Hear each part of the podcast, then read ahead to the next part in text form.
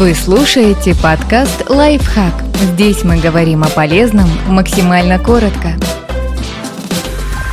Кто такие инсайдеры и стоит ли следить за их сделками? Эти люди узнают о делах компании прежде других, но закон запрещает им пользоваться этой информацией. Представьте ситуацию. Есть быстро растущий стартап, акции которого подорожали за последний год в 10 раз. Но вот выходит финансовый отчет и оказывается, что компания прогорает, ничего хорошего ее не ждет. Акции, естественно, резко обрушиваются. И вдруг выясняется, что финансовый директор накануне публикации отчета успел продать свои ценные бумаги на пике и заработать большую сумму. Везение? Вряд ли. Ведь он читал документ до его публикации и знал, чем финансовые результаты обернутся для организации. У него было преимущество перед остальными действующими и потенциальными акционерами. Инсайдеры – это как раз такие люди, которые имеют доступ к закрытой информации о ценных бумагах и факторах, которые могут повлиять на их стоимость.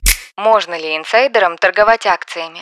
Если человек постоянно раньше других узнает о каких-то событиях, это дает ему огромное преимущество. Поэтому использовать инсайдерскую информацию для операций с финансовыми инструментами запрещено в России и многих других странах. При этом важно понимать, что в целом инсайдеры могут продавать и покупать ценные бумаги на бирже, в том числе и той компании, о делах которой осведомлены. Но не всегда. Для таких людей существуют закрытые для сделок периоды, когда им нельзя торговать акциями своей организации.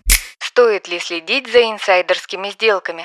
Следить за сделками инсайдеров – факультативное занятие. Делать это можно, но не бездумно. При этом внимание стоит уделять покупкам, а не продажам. Приобретают акции обычно в надежде, что они вырастут в цене. А продажи от сотрудников компании могут ничего не значить. Вдруг им вчера выдали премию акциями, и люди от них избавляются. Не нужно дублировать поведение инсайдера. Во-первых, нельзя точно знать, движет ли им закрытая информация или он принимает конкретные решения, основываясь на чем-то сомнительном. Во-вторых, инсайдеры могут специально предпринимать некоторые действия, зная, что это повлияет на цену акций. Например, если члены совета директоров начали сбывать ценные бумаги, цены на них из-за этого могут упасть. Явно же они что-то знают. А потом заинтересованный человек придет и скупит все по дешевке. Так что в ловушку тоже важно не попасться.